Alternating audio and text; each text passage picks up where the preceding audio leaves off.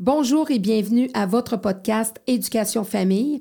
Aujourd'hui, mon invité, native de la BTB-Témiscamingue, mon invité est une femme de cœur et de conviction. Maman de la charmante Lona, elle a œuvré en tant que journaliste durant 17 ans dans les grandes salles de nouvelles que l'on connaît. Aussi animatrice, conférencière et autrice, c'est à travers son premier livre, Plus jamais la honte, le parcours improbable d'une petite poquée, qu'elle nous a raconté son enfance difficile et son parcours de survie auquel elle a dû faire face dès sa tendre enfance. Quand un parent manque d'intégrité envers un enfant, l'enfant n'arrête pas d'aimer son parent, mais il arrête de s'aimer, nous dira-t-elle. C'est à travers l'écriture de son deuxième livre, il s'appelle Tous Courage, qu'elle nous amène dans le quotidien des enfants de la DPJ.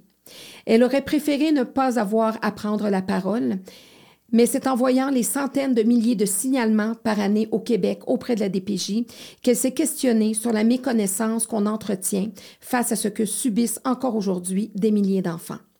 C'est maintenant en tant que marraine de la Fondation des jeunes de la DPJ qu'elle se fait un devoir de donner une voix à ces enfants qu'on ne peut et qu'on ne veut pas identifier, ces enfants qui existent sans existence.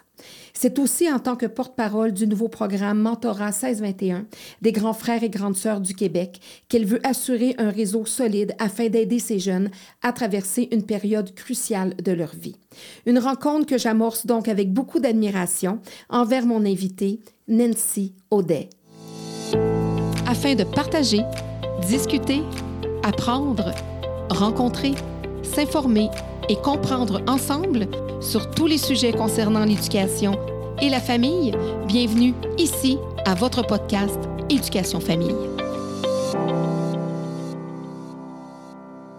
Wow, quelle belle présentation. Merci de m'accueillir.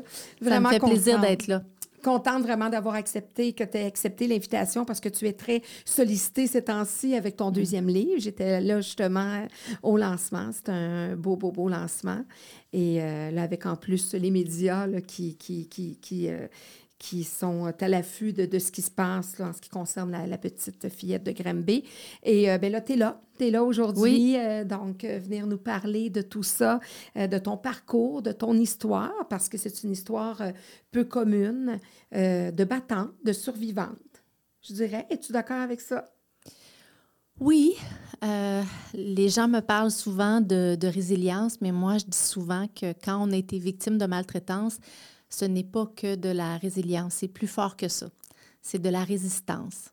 Il faut résister très, très, très fort parce que euh, on grandit avec euh, beaucoup de colère dans le cœur, euh, beaucoup de tristesse aussi, une faible estime de nous-mêmes qui fait en sorte qu'on va prendre trop souvent de mauvaises décisions.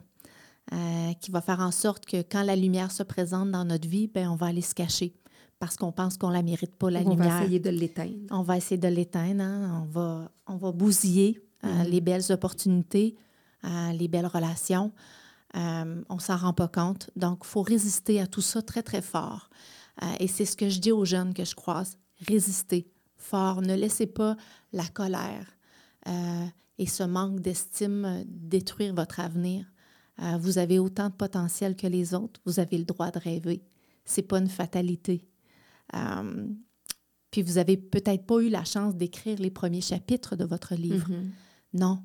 Mais maintenant, par contre, il y a des pages blanches, puis c'est à vous de décider ce que vous allez écrire dans votre livre, puis pas personne d'autre.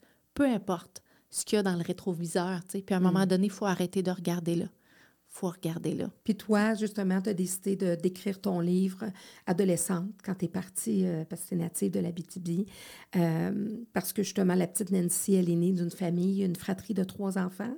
Oui. Hein? Donc, tu as, une, euh, une soeur et un frère. Et tu es, la, la petite dernière? Au milieu. Au milieu. Ah, qui était l'enfant sandwich qu'on appelle. Oui, l'enfant sandwich, qui était moins désiré que les autres.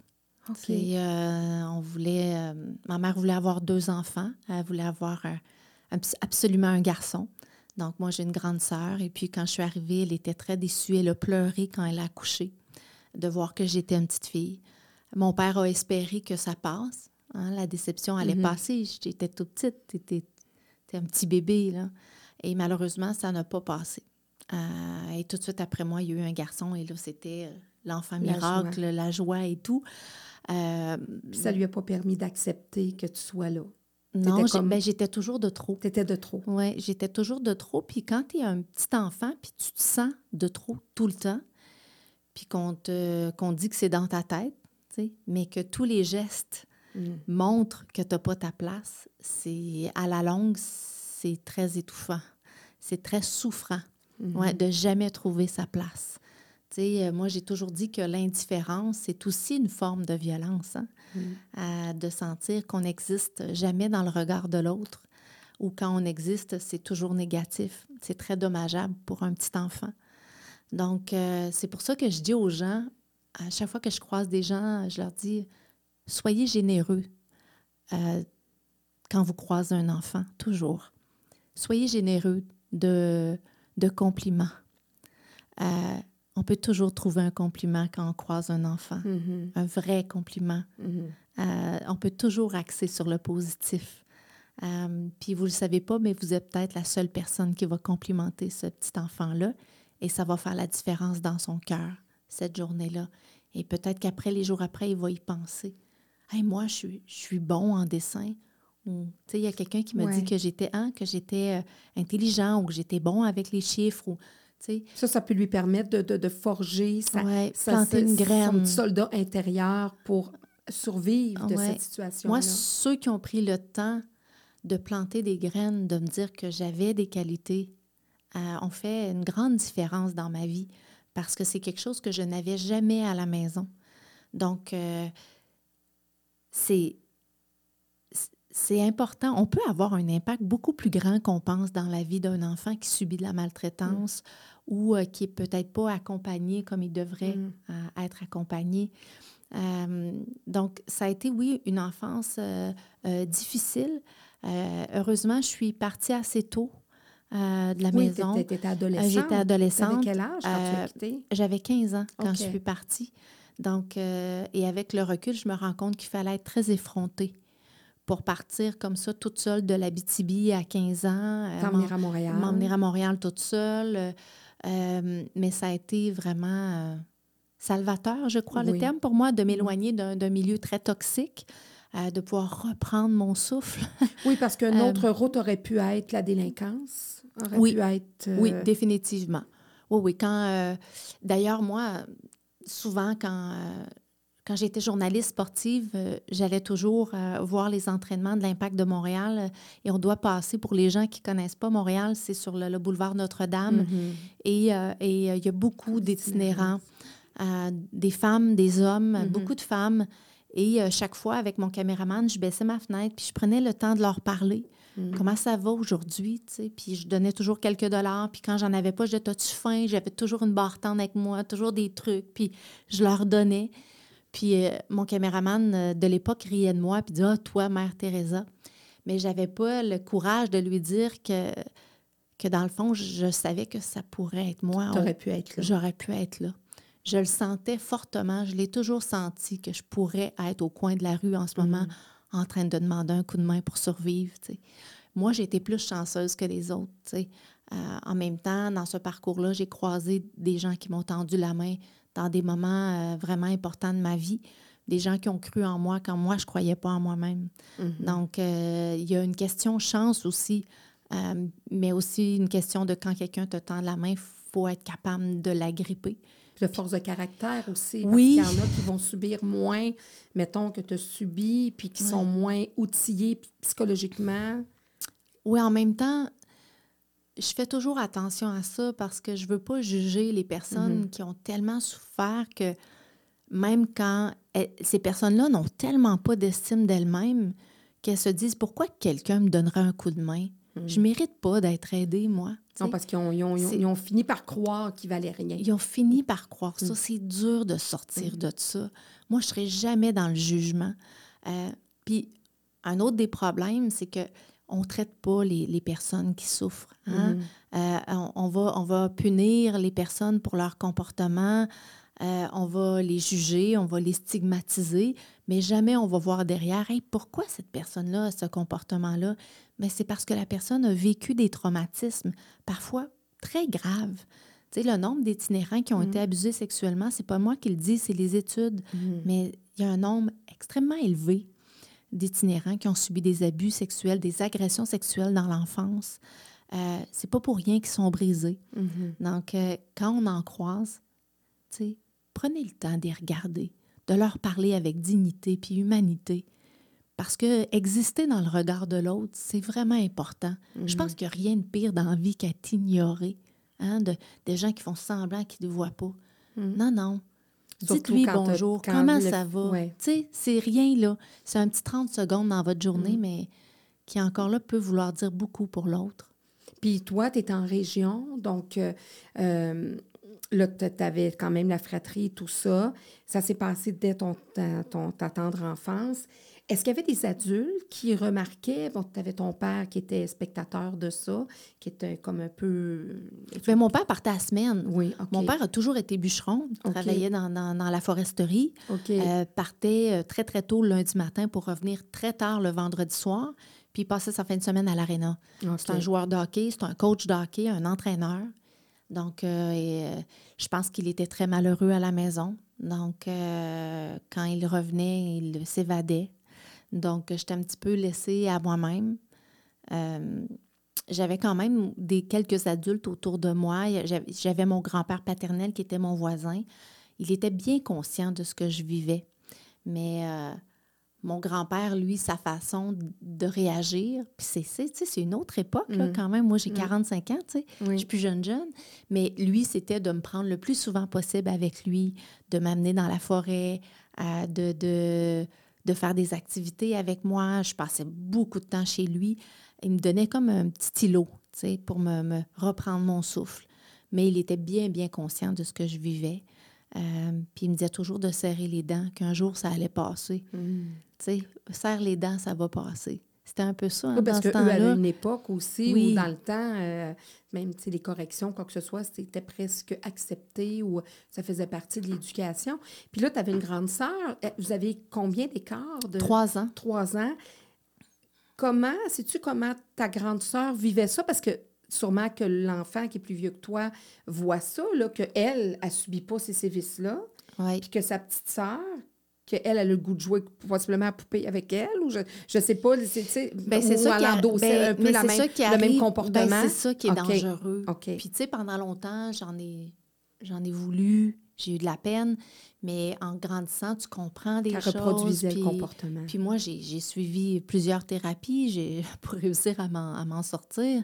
Puis euh, j'ai un psychologue extraordinaire qui s'appelle Gilbert Chauvin qui m'expliquait que dans le fond, l'enfant devient un allié du parent. Quand hein, conflit du parent violent. Parce que, ben non, mais c'est parce que l'enfant, de un, Mm. un enfant va répéter les gestes qu'il voit. Mhm. hein. Donc, euh, euh, si la- la- le parent traite l'autre euh, de pas bon, ben lui aussi il va avoir tendance à te traiter de pas bon. Il va répéter les comportements violents, agressifs. On- on- quand, on, quand on est, on, on est, on est un enfant, c'est un enfant tout neuf. Hein? Oui, oui. Mais on brut. apprend, on apprend à aimer comme on apprend À détester. à détester. Mm. Donc, euh, on a appris à, cette personne-là à me détester. Hum. Puis Hein, on l'a mis a- sur un piédestal aussi. Puis on l'a mis sur un piédestal. Puis elle, probablement... Puis l'enfant se dit aussi, hey, moi, là, je veux jamais être à sa non, place. Fait que je vais tout faire pour, Je vais tout pour pas faire perdre la mienne. pour pas perdre la mienne. Mm. Puis pas perdre la mienne, ça veut dire aussi m'assurer qu'elle, elle se fait toujours punir. Euh, m'assurer que, euh, que, ben, qu'elle ne prend pas ma place comme enfant aimé. Puis c'est donc, donc de toujours aller rapporter ce qu'elle fait de mal. Euh, ça devient un environnement très, très, très toxique. Donc, j'ai jamais eu de relation ou presque avec cette personne-là. C'est ça la vérité. Fait que tu n'avez pas, pas de contact aujourd'hui? Non, puis ben, c'est parce que, tu sais, c'est comme une maison. Ouais. Hein, je dis souvent aux gens, l'important, c'est que ta fondation soit solide. Mm. hein.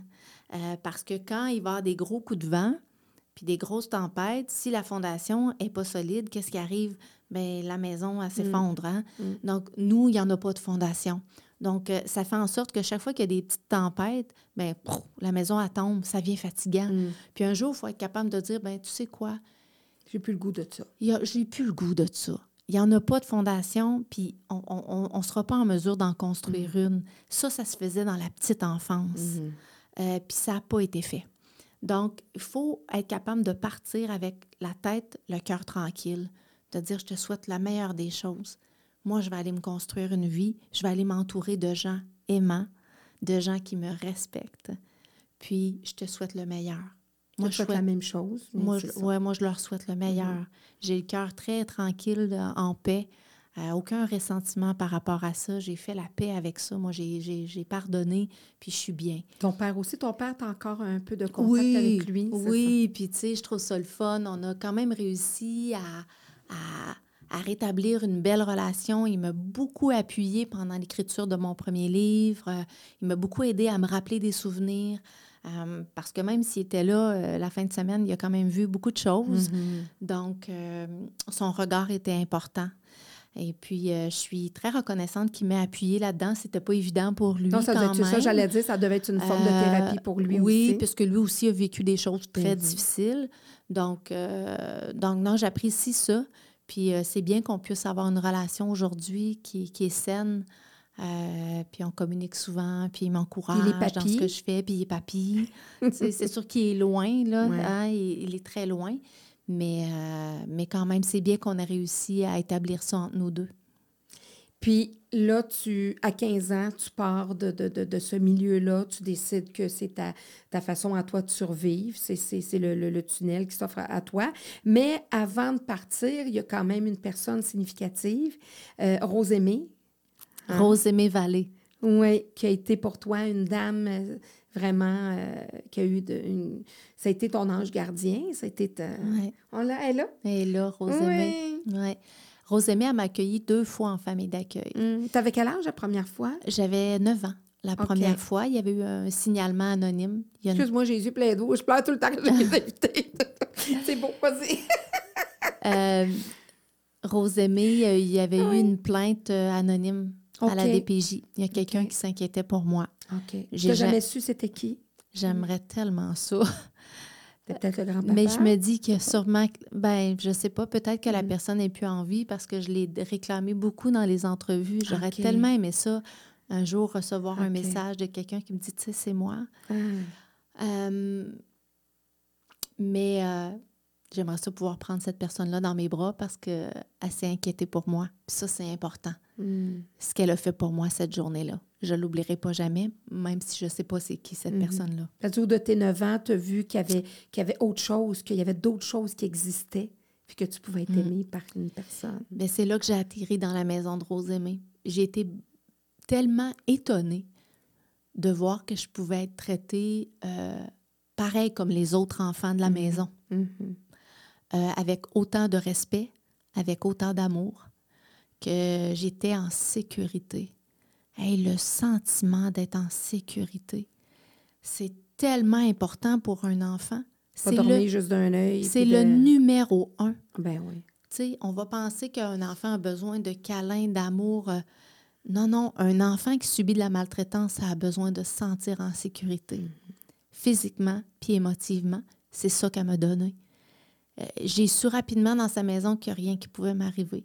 Puis en plus, il y avait toujours un bol de fruits sur la table, j'avais le droit d'en prendre quand je voulais. Puis ça, là, c'était la première fois que je pouvais faire ça, moi. Ça m'a fait beaucoup de bien. C'est des petits détails. Puis aujourd'hui, j'ai toujours un bol de fruits, moi, sur la mmh. table, en honneur de Rosémée. Puis mon, ma fille, elle a le droit d'en prendre quand on veut des fruits, puis c'est pour tout le monde. Parce qu'aussi, ce qui était euh, malsain dans, cette situation-là, c'est qu'il y avait d'autres enfants. Donc, toi, tu avais des droits. Ces enfants-là avaient des droits que toi, tu n'avais pas. Tu sais, des fois, tu as un enfant unique qui est maltraité, il ne voit pas autre chose. Il, se dit, ben écoute, mm-hmm. ça doit se passer comme ça ailleurs. Mais là, toi, il y avait ça aussi qui venait encore rajouter. Je trouve que c'est encore pire, là. Parce Mais que tout le temps. Ouais. Tu sais, euh, mes parents euh, partent en Floride, ils, viennent me porter dans une maison où je connais personne, ils me débarquent là, j'ai quatre ans, je rentre dans cette maison-là avec plein d'adultes, d'inconnus, puis ils partent avec mon frère puis ma soeur, puis moi, ils me laissent derrière. OK? Dans un endroit qui était vraiment pas adéquat pour une petite fille de quatre ans. Non, parce que tu as, subi euh, des sacrifices. J'ai été chanceuse. Non, mais dans cette maison-là, j'ai été chanceuse qu'il m'arrive rien. OK. OK? Ça m'est arrivé, je, le dis dans mon livre, j'ai été abusée sexuellement par un voisin. Euh, ma mère m'amenait là, me faire garder, puis bon, on lui donnait quelques dollars, puis elle partait. Mais cette fois-là, j'ai été super chanceuse, mais c'est d'être toujours laissée derrière, de voir que toi, tu ne fais pas partie de la famille. Tu sais, je, me- je me souviens d'une anecdote, euh, quand le film E.T. a sorti, tu sais, comment les enfants, on Ben était oui. énervés. Puis ma mère est partie voir le film avec mon frère puis ma soeur, puis moi, me laissait derrière. Puis je me souviens que le lundi à l'école, je faisais semblant que moi aussi, j'avais vu le film. Tous les enfants étaient allés le voir. Puis, ah oui, c'est drôle, hein, quand il a fait ça, E.T., ah oui, Toi, tu répétais ce que les autres enfants avaient dit, fait que plus tu en entendais, plus tu étais capable de. Je faisais semblant que je l'avais vu moi aussi. Mais des années plus tard, quand j'ai pu voir le film, j'ai pleuré toutes les larmes de mon corps. Ben, écoute. C'est niaiseux, hein? Mais c'est des petites blessures qui s'ajoutent une après l'autre, une après l'autre, puis qui te suivent jusqu'à l'âge adulte. Encore aujourd'hui, à mon âge, je vois E.T., puis j'ai tout un petit, un serment au cœur. C'est drôle, hein? mais c'est parce que ça, c'est quelque chose qui s'est répété toujours, toujours pour moi, puis qu'on a toujours nié. Mais non, ah, t'exagères. Ah, mais c'est parce que t'avais pas des bons comportements. Mais quand t'es pas aimé, euh, que t'es toujours mise de côté, euh, que tu subis de la, de la violence corporelle, c'est normal à un moment donné de ne pas avoir des bons comportements. Tu comprends? De, de- de- de- de- d'exprimer une certaine colère. Mais, tu sais, Rosemée, quand je me suis sauvée, à 15 ans, moi, je me suis sauvée. Oui. En fugue. J'étais plus capable. Euh, je suis bien étonnée d'avoir réussi à faire ça. J'ai mis mon linge dans un sac, me suis sauvée. Et puis, c'est la police qui m'a récupérée deux semaines plus tard. Ça faisait deux semaines que je dormais sur des divans ici et là. Puis, euh, ils m'ont amenée dans un centre jeunesse, dans un centre de réadaptation. Puis, euh, j'étais en très mauvais état. Puis euh, là, je, pensais que ça allait c'était terminé pour moi à ce moment-là. Je me disais que j'allais m'enlever la vie, que j'étais fatiguée, je ne pouvais plus continuer. Et puis, il y a une travailleuse sociale qui a été super gentille, elle m'a écoutée. Puis j'ai pu lui, pour la première fois, je pense qu'on m'écoutait. Et puis, je lui ai dit toute la vérité, ce que j'avais traversé, comment je me sentais. Puis elle m'a dit, qu'est-ce que je peux faire pour toi? J'ai dit, ben, peux-tu appeler Rosemée Vallée? Tu sais, ça faisait quand même six ans. Ben oui. Puis je me rappelais encore d'elle. Puis elle l'a appelée. Puis Rosemée, elle a accepté de me reprendre dans sa maison. Mm. Puis pour moi, ça, c'est un bel acte d'amour. Mm. Puis tu sais, je la revois, là, tu sais, sur la galerie, là, tu sais. Hey, euh, tu t'ennuyais de moi, ma grande brune? Ben oui. Puis elle m'a, euh, elle m'a rafistolé. Elle m'a rafistolé le cœur. Mais Rosemée, c'est pas quelqu'un qui te victimisait. Non. C'est quelqu'un qui te, qui te disait les vraies choses. Puis elle m'a dit, Nancy, il n'y a pas personne qui va prendre soin à part toi-même. Mhm. C'est fini, là. Tu sais, Et ça fait C'est 15 ans qu'on Elle peut pas dire s'occupe ça à 9 ans, mais Non. à 15 ans, Oui. elle pouvait te le dire. Elle dit, là, ça fait 15 ans qu'on s'occupe pas de toi. On va pas commencer demain. Mhm. Donc, toi, qu'est-ce que tu vas faire pour t'occuper de toi? Ben, j'ai dit, il faut que je m'en aille. Je peux plus continuer comme ça. Je vais mourir. Ben, elle dit, va-t'en. Fait qu'on a établi un plan ensemble que j'allais déménager. Je me suis trouvé une pension à Repentigny. Je me suis acheté un, un billet d'autobus. On a convaincu, fouille-moi comment, les gens que c'était correct, que j'allais venir reprendre mon secondaire 4. J'avais échoué la- la- l'année d'avant. Euh, reprendre mon secondaire 4, la chance aussi de recommencer à jouer au basket. J'ai- J'aimais beaucoup ce sport-là. Puis à Oui, parce cause- que c'est une sportive, on je va suis en une parler. grande sportive. Je, je- la- la- le sport, c'est- essentiel à ma santé mentale. Et puis, ben, elle m'a fait confiance, puis elle avait raison sur toute la ligne. Ça m'a fait du bien d'être loin. Ça m'a fait du bien de, même si je vivais beaucoup de solitude, ça m'a fait du bien. Ça m'a permis vraiment de me relancer cette année-là. J'ai croisé une enseignante extraordinaire de français, Madame Lapointe, à Jean-Baptiste Maillard, qui me disait que j'étais bonne, puis que j'avais du talent en communication. Première fois que quelqu'un me disait ça, elle m'a donné confiance. Puis le coach de basket qui me disait que j'étais tellement bonne, qui Ben m'a oui. demandé d'être capitaine de l'équipe. Oh, Eux autres, ils wow. savaient pas, là, Ben que la, la, la petite fille, là, j'étais encore une petite fille à 15 ans, t'es Ben encore oui, une petite ben fille oui, que ben quelques oui. mois avant, je me sauvais en jetant mon sac de linge par la fenêtre. Il n'y avait aucune idée, puis je m'en vantais Ben pas. Non, personne non. qui savait ça. Ça, parce qu'un, d'une part, tu essayer d'oublier, j'imagine, puis de mettre ça derrière toi. oui, puis tu sais, moi, je voulais vraiment, euh, tu sais, je voulais me rebâtir, puis je voulais pas, tu sais, euh, mais aussi, tu as bien honte de ça, là. Tu vas pas parler, tu vas jamais parler de ça. Non. Donc, tu sais, ces gens-là m'ont donné une bonne tape dans le dos, puis j'étais assez forte après pour retourner, finir mon secondaire 5. C'était vraiment important, ça. C'est l'éducation, on va en parler plus tard, mais Mm. ça a été une porte de sortie incroyable pour moi.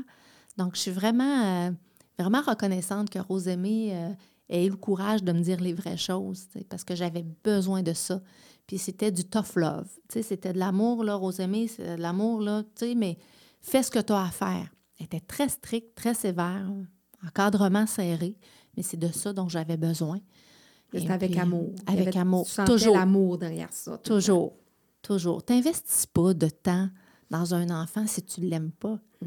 Tu sais, à passer du temps assis dans le blanc des yeux à dire là, là, tu vas m'écouter. Puis, tu sais, c'est important que tu prennes ta vie en main. Tu fais pas ça si tu n'aimes pas un mm. enfant. Tu vas pas perdre ton temps.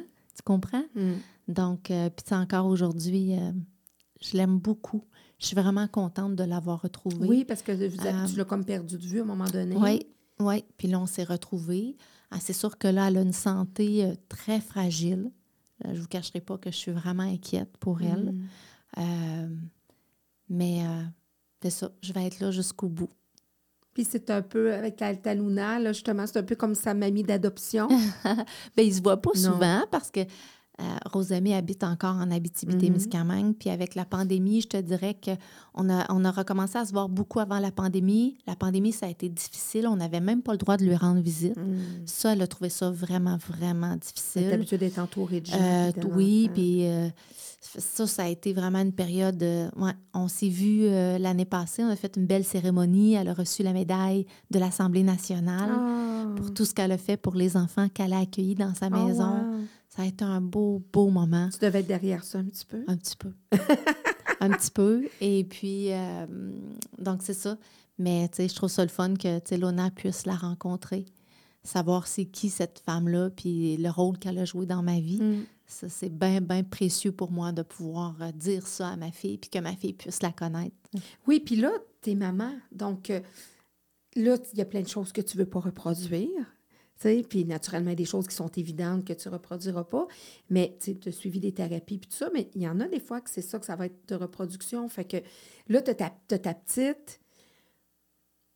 Est-ce que tu est-ce que tu penses que tu vas être une mère, que tu es une mère un petit peu plus permissive? Est-ce que tu penses que tu es dans, dans le trop du beau? Oui. C'est ma plus grande inquiétude, en fait. Ben, avant, moi, pendant longtemps, je disais que j'aurais pas d'enfant. Mm. J'avais trop peur. Je me faisais pas confiance. Mm. Je me disais tout d'un coup que j'ai ça en moi. Tu sais, j'aurais jamais, je me serais jamais. Euh, j'aurais jamais pris le risque mm. de faire subir à un enfant ce que j'avais subi. Jamais, jamais. J'aurais préféré ne pas avoir d'enfant. Donc, euh, c'est tard. Hein. Moi, j'ai eu Lona, euh, je tombe enceinte à 38 ans. Ça a été long avant que je me fasse confiance. c'est la plus belle chose qui pouvait m'arriver. Puis j'ai eu peur de tomber justement de l'autre côté, surprotectrice, qui l'étouffe, qui l'aime trop, qui la met dans Watt, qui la garde trop, qui va. Fait que je me suis assurée d'être euh, d'être bien, euh, bien conseillée, bien entourée. Euh, moi, j'ai jamais peur de me remettre en question. Jamais, jamais. puis, tu sais, comme tous les parents, je vais faire des erreurs. Ben je suis loin d'être parfaite mais je suis une maman quand même assez stricte. Euh, oui, je suis très stricte. Pour moi, c'est important que Lona euh, soit respectueuse avec les gens, avec son enseignante. Je lui rappelle toujours l'importance euh, de, bien traiter son, le personnel scolaire, bien traiter les autres, les autres enfants. pour moi, là, le respect, c'est vraiment à la base de tout. Fait que je suis assez stricte avec elle par rapport à ça.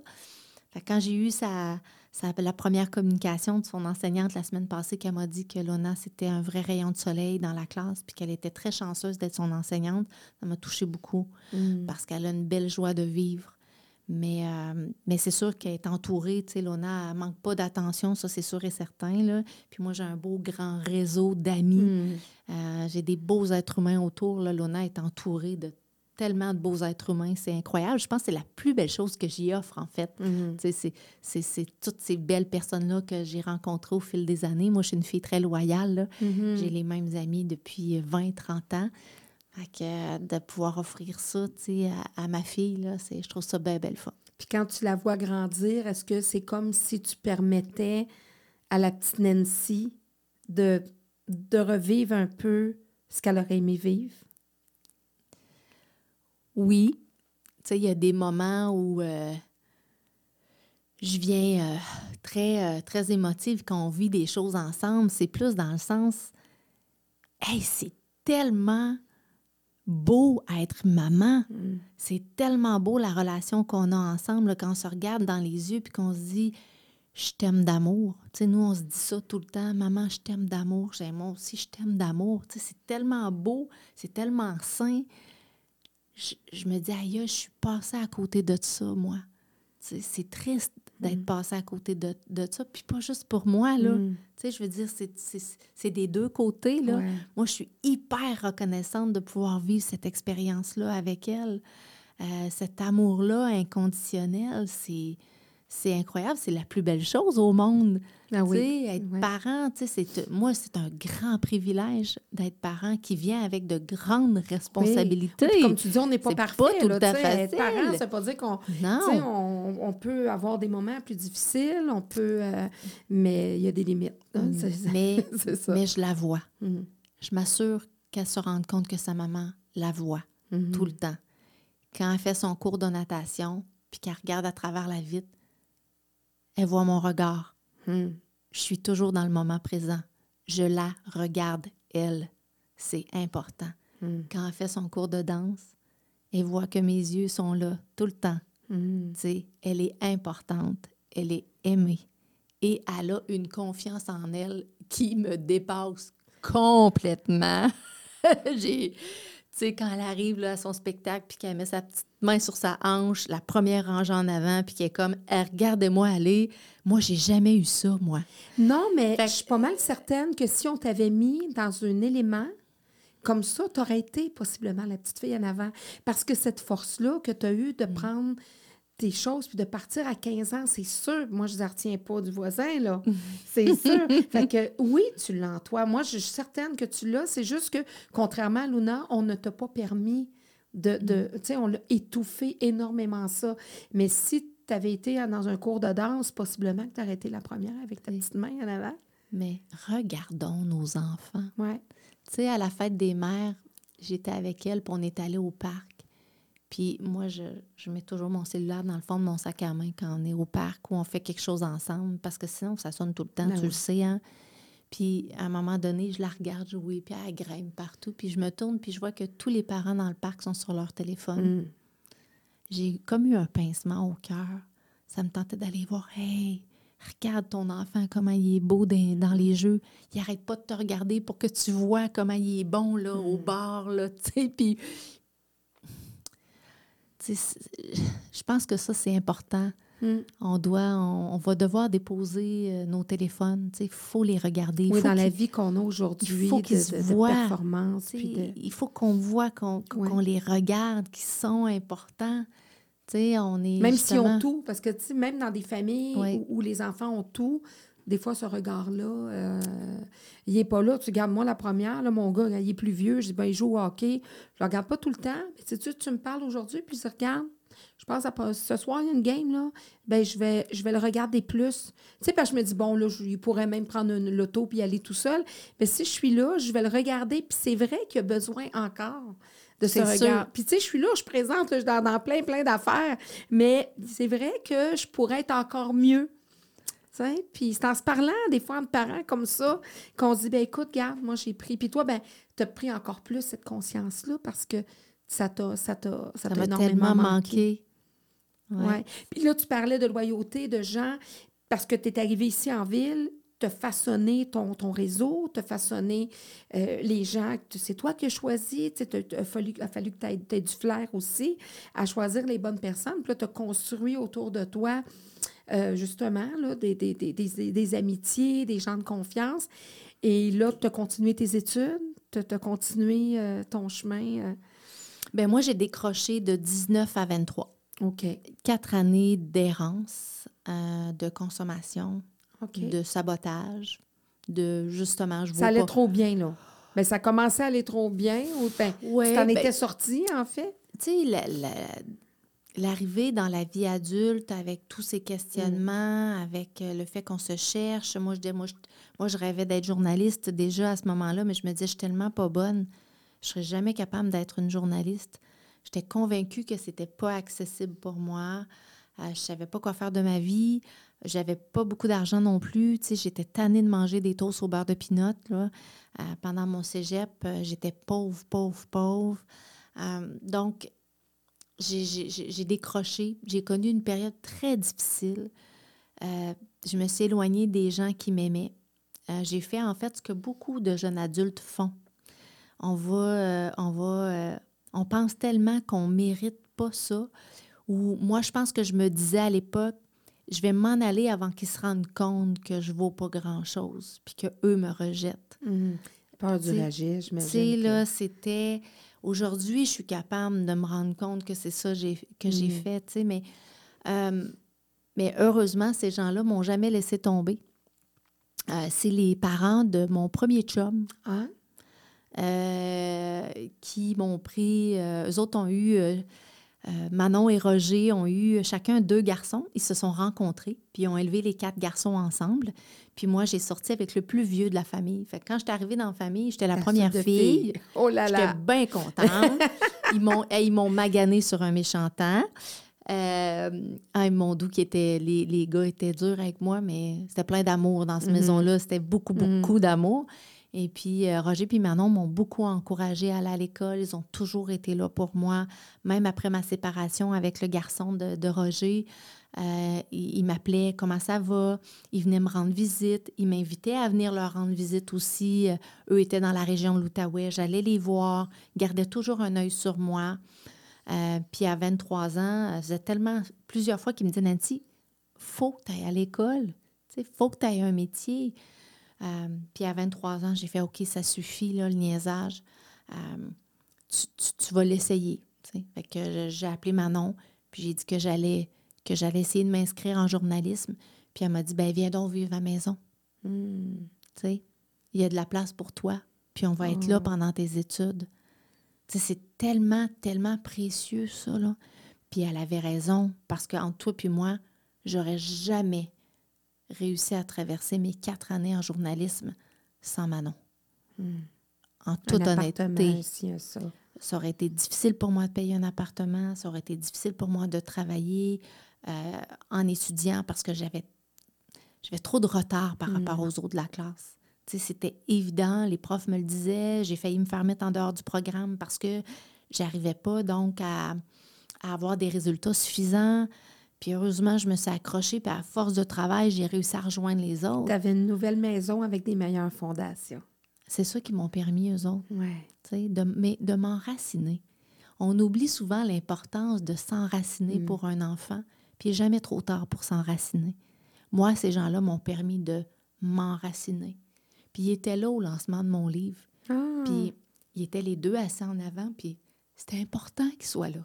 Il devait être fier. Encore aujourd'hui, à mon âge. Eh oui. Ben, parce que vous m'avez donné... Oui, vous m'avez permis de m'enraciner. C'est précieux, là, ça, là. Hmm. une famille où je peux me rendre à chaque Noël avec ma fille, puis de, de ressentir une belle relation d'amour, de, de, de, respect, de soutien, de ou un numéro de téléphone où je peux toujours appeler quand j'ai des moments plus difficiles comme tout le monde. C'est précieux d'avoir ce numéro-là en poche. Donc, euh, ces gens-là, ce qu'ils ont fait pour moi, c'est extraordinaire. Fait des fois, aujourd'hui, quand je redonne, puis j'essaie de redonner, puis les gens me demandent pourquoi, mais c'est parce qu'on m'a tellement donné. Mm. Il faut que je redonne. J'ai pas le choix.